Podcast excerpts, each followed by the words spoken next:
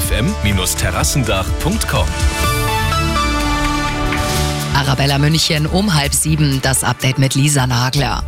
4 Euro die Stunde verdienen weniger, verdienen weniger verdienen Frauen im Schnitt als ihre männlichen Kollegen. Heute ist sogenannter Equal Pay Day. Jedes Jahr macht der Aktionstag auf die Lohnlücke zwischen Frauen und Männern aufmerksam. Schärfere Regeln für Autofahrer plant die EU. Über 70-Jährige sollen regelmäßig nachweisen, dass sie noch fahrtauglich sind, so die Pläne aus Brüssel. Die Mitgliedstaaten müssen final entscheiden. Städte und Landkreise wie Dachau oder auch Erding haben keinen Platz mehr. Um kurzfristig Flüchtlinge aufnehmen zu können, sollte der Bund eigene Unterkünfte bereitstellen. Das schlägt der Städtetag vor, um die Kommunen zu entlasten. Nach dem Urteil um den Starnberger Dreifachmord plant der Anwalt des Hauptangeklagten in Revision zu gehen.